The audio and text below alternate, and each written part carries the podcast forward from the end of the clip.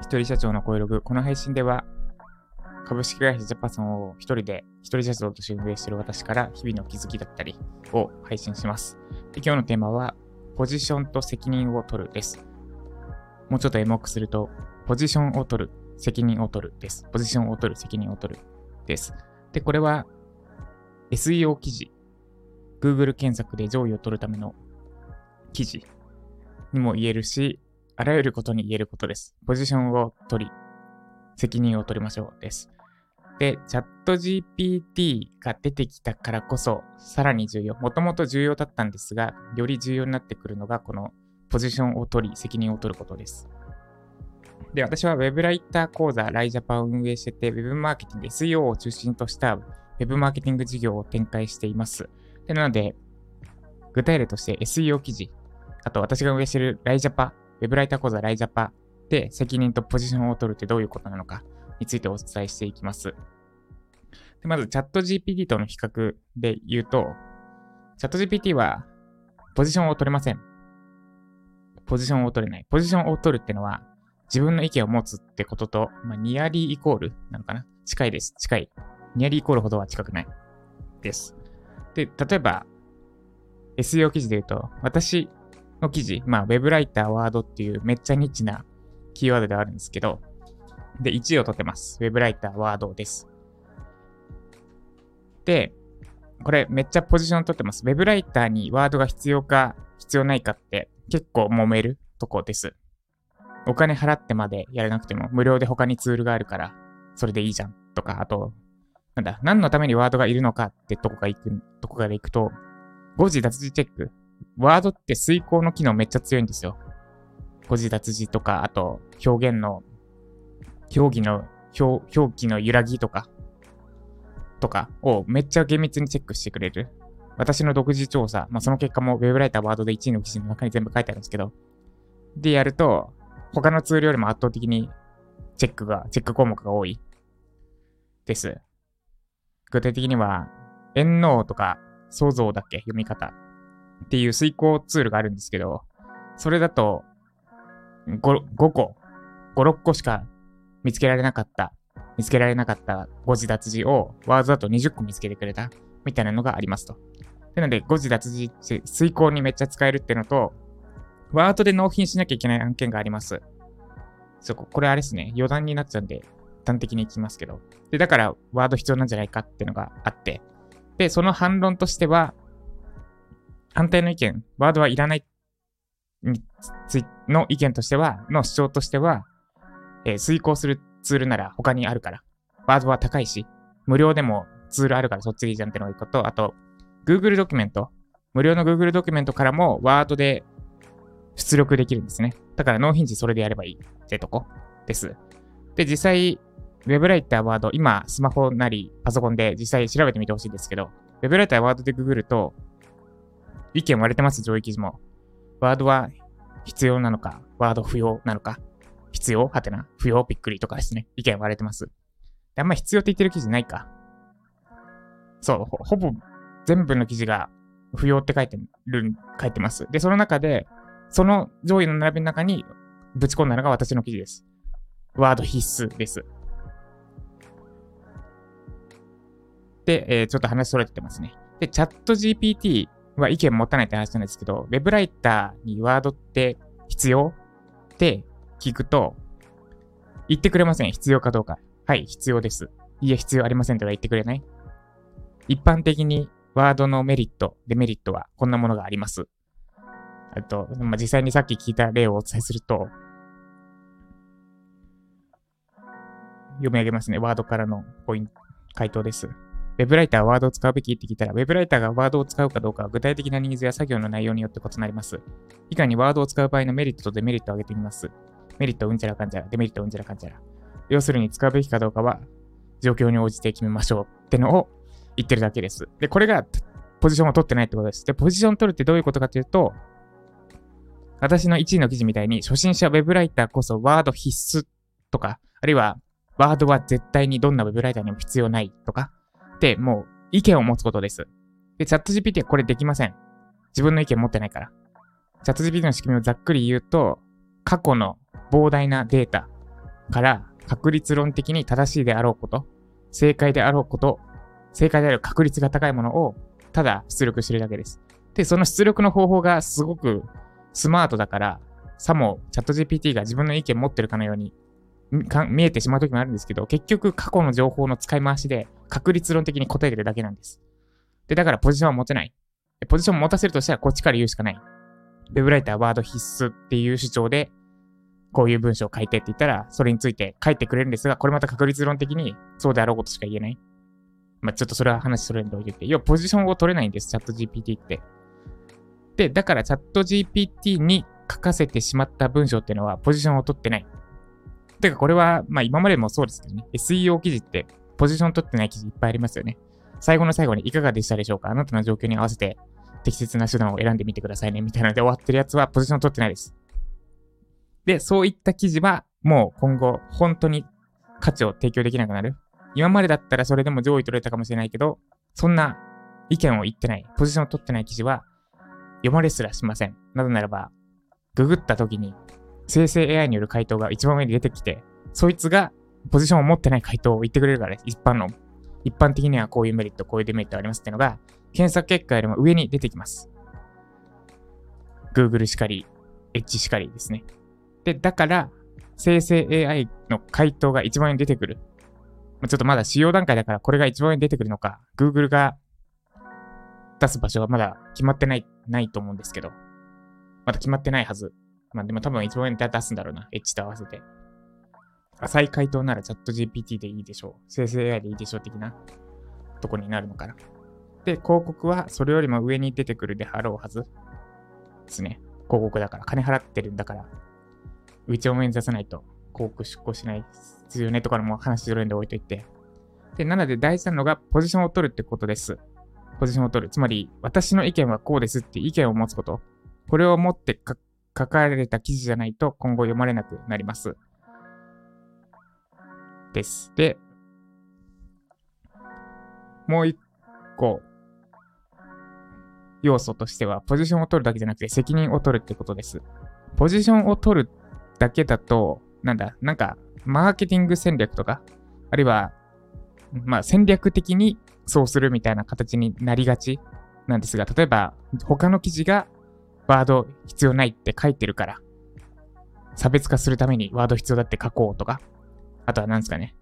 もうもう一個の例で言うと、私のウェブライター講座、ライジャパーです。で、ライジャパで取っているポジションというか、は、SNS やらなくていいです。で、これをマーケティング戦略的にやってしまう違う、責任取らない。責任取らずにやるってどういうことかというと、ただ上っ面だけ、そこの、そ、そういうポジションを取って、取るってことです。ワードは必須ってポジションを取るって決めてからその中身を考える。SNS はいらないって決めてからその中身を考える。これだと責任取れません。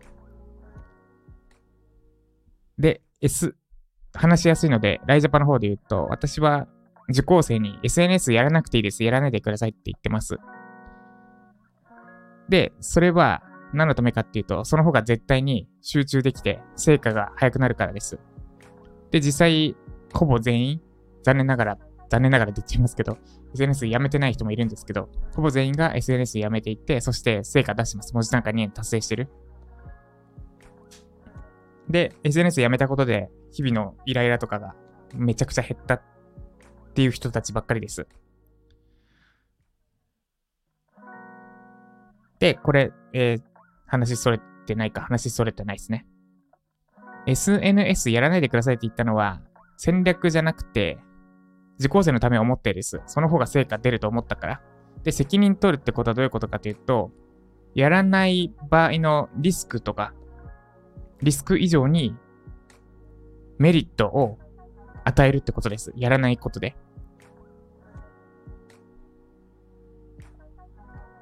で、なので、やるメリット、ウェブライターにおいて SNS やるメリットは、他のライターさんとつながれる。そして、SNS 経由で案件が取れる可能性があるです。で、だからこの2つやらないっていうことで、この2つができなくなるので、代わりにライジャパ内で交流の場を設けるとか、まあ、それがグループ面談だったんですけど、今はちょっと休止中ですね。個人面談に切り替え中。まあ、ただその代わりにライブ配信って形で交流の場を提供するつもりです。で、まあ、あと交流の場っているのかなって、そもそも私が思ってるところもあるんですけど、最小限でいいですよね。たまにあるとモチベーションあるかも。で、毎日なんか繋がってわちゃわちゃする必要は全くないし、仲良し個室する必要もないから、まあ、ただ一人だと、あんまりにも一人で誰とも喋れないのはちょっと人間的によろしくないから、し、やっぱ他の人がいた方が頑張れる場面もあるにはある。他の人がいないと頑張れないって根本的にある人は、ちょっと根本的な問題があるので、その状態では成果出せないっていうのはちょっと話せるので、また置いといて。で、なんで、SNS で失いでコーリング場ってのは、代わりに提供するし、そもそも交流は必要ないですって情報提供もします。で、かつ、案件取れない、SNS から案件取れないについても、SNS なんて使わなくても案件取れるような実力を身につけてもらい、身につけ、提供する、提供してないけど、身につけられるような講座を提供してます。です。で、これが責任を取るってことです。で、決してマーケティング戦略上、なんだ、目立つためにとかで SNS やめましょうって言ってるんじゃない。で、実際 SNS やってた方がマーケティングはめっちゃ楽なんですけど、ライジャパン。例えば、講座受けた感想とかをツイートでつぶやいてもらって、ハッシュタグでライジャパ、ハッシュタグウェブライターとかやってもらったら、自然と目に留まるわけです。ウェブライターの人たち、ライジャパが。で、実際それをやってる講座もたくさんある。けど私はやってません。やらない方が受講生のメリットになると思ってるからです。だからマーケティングの戦略上、むしろマイナスであるけど、それでも受講生に成果出してもらうことが、私にとってというか、株式会社ジャパソンにとってというか、ライズパにとってというか、すべてにとってプラスだと思ってるから、本当にそう思ってるから、SNS やらないでくださいっていうポジションを取ってるわけです。で、これが責任を取るってことです。責任取らずに上っ面だけポジションを取るんじゃなくて、責任も取ってポジションを取る。そうすると、自然と全体に統一感が生まれるし、で、なんだ信頼も得られます。です。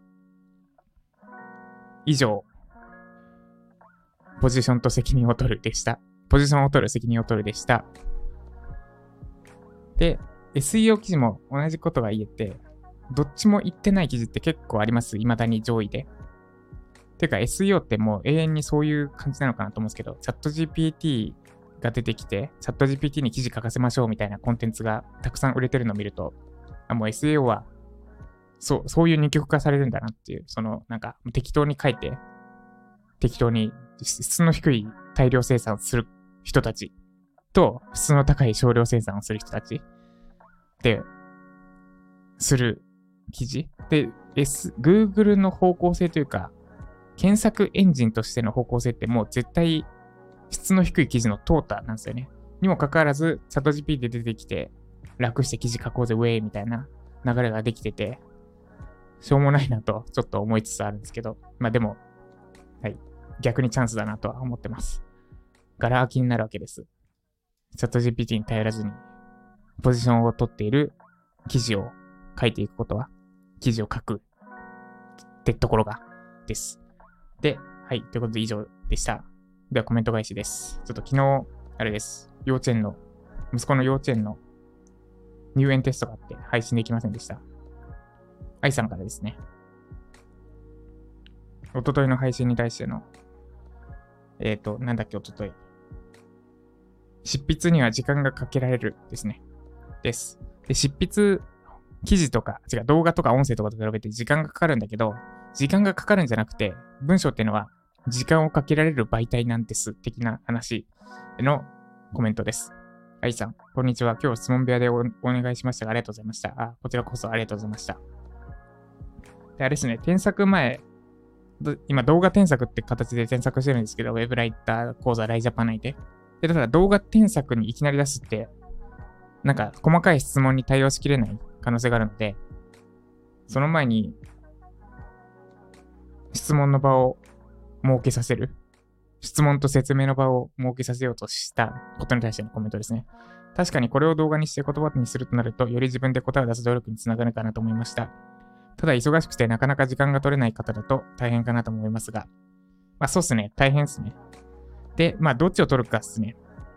ライジャパの課題だけで精一杯の人たちは確かに無理にはやらなくていい課題を出すことだけに集中してもらえばいいんですけど、でも、なんだろう。動画で自分の書いた記事と説明するって、長い目でめ見てめっちゃ力つくし、多分最短距離になり得るんですよね。やらないよりも。だから、まあ、強制はしないにせよ、そう、絶対やった方がいいですっていうのは簡単なんだけど、大変なんですよね。仕事やりながらだと。そこの折り合いは私が4月から7月まで研修講師で9時、6時で働い、久しぶりにサラリーマン的な働き方して改めて身に染みました。お仕事しながら勉強したり、ウェブライターの仕事やるのはめっちゃ大変ですよね。まあそう、なんで、そう、そこはバランス取りながらですが、実施し、ただでも実施した方が最終的には良くなるはずですね。やり方そこ、バランス考えなら、考えなら考えます。で、動画と執筆の時間の話よくわかります。仕事で5分ほどの動画を作るときは全体のイメージさえできていたらサクッと録画してアプリで編集して割と簡単に作っています。もちろんクオリティの高いものではありませんが。それに対して視覚新聞みたいなメール配信の社内法を作るときは動画に比べて構成から執筆までかなり時間がかかります。そうなんですよね。で、しかもなんだ、噛んだり言い直ししたりって動画だと許されるけど、文章だと打ち間違い読み、許されないじゃないですか。なんかもうちゃん、その、動画は時間の共有なんだけど、文章って時間の共有じゃないから、ミスが許されないっていうか、っていう面もありますよね。ど、な、なんで文章なのに見直してないのってなっちゃう。動画だったら撮り直しは大変だろうからっていう風に行くんですけど、そうっすね。それは、そこも面白いですね。読者に対して伝えたいこと、行動してほしいことを動画より執筆の方が深く考えてるかなと思いも感じます。そうっすね。で、これは多分執筆に時間がかかるから、時間がかかる分、考える時間も増えるっていうのもあるのかなと。まず読んでもらうこと自体が動画を見てもらうことよりもハードルが高い。うん、そうですね。特に SEO 記事はハードル高いですね。そのハードルを超えるところから、まあ、あとあれですね。えっと、動画は受け身だけど、文章は受動で見なきゃいけないから、読まなきゃいけない。要は動画って流しっぱにできて、あとはぼーっとしてられるけど、文章はぼーっとしてたら読めないですよね。でもだからこそ、その読んでる人と深い信頼関係を築ける。読者が自分から取りに行っている情報だから、とかがあるんですよね。なんか、喋りすぎですかね、私。で、そのハードルを超えるところから始まるので、いいものを作るには、より時間もかかるかなと思ったりもします。そうですね。で、まあ思うのが、やっぱ書ける人ってめっちゃ強いなって思います。私が書ける人だったからですね。もともと研修講師の仕事は、1社目の会社、新卒で入った会社でやってましたけど、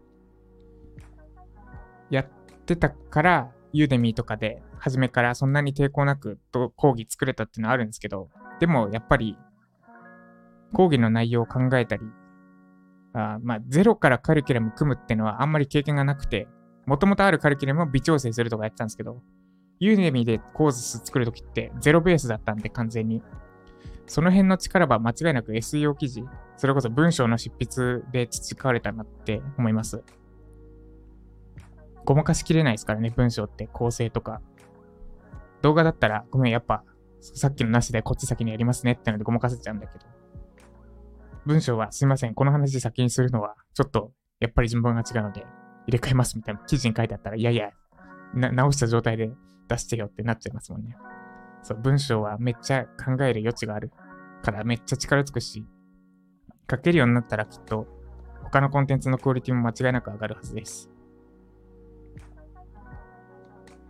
で、無駄な時間を削って、その時間を読者のためにいいものの、いいものを提供する。これあれですね。仕事実語が 一致してないですね。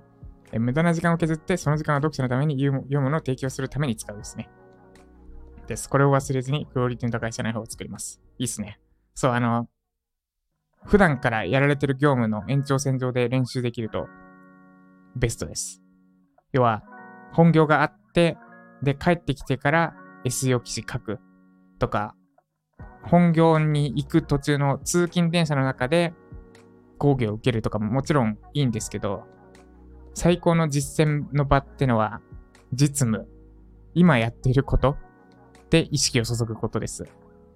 プラスアルファで何かするんじゃなくて、今書い、実務で今書いているメールの一文一文に、に、で、講義で習ったことを実践するとか、あと、まさに愛さんに書いてもらった社内法、今まで書いてた社内法をより高いクオリティにするとか、今すでにやってることのブラッシュアップをすると負担少ないし、かつ絶対に自然にできることだからめちゃくちゃスキルアップにつながるはずです。この意識はめちゃくちゃいいと思います。です。ってことで、以上ですかね。以上です。で、ですね、テーマ募集しもしております。何か話してほしいこと、悩んでること等があったら、コメント欄もしくはスタンド FM、あるいはスタンド FM のレター機能、もしくは YouTube のコメントでも構わないです。YouTube のポッドキャストにも同時配信しておりますので、どっかしらに、あれ、ポッドキャストってコメントできたっけ？ちょっと今、今見ますね。これ後回しにすると絶対忘れるんですよね。で、この今ちょっと見ますねっていうのができるのも、ラジオの緩い媒体っていうラジオだからこそかなと思います。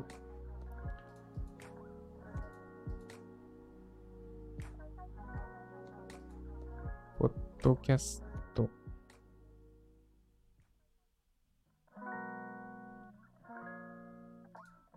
最近ネット遅いんだよな。マンションについてるネットなんですけど。あ、コメントできるな。ポッドキャストもコメントできますね。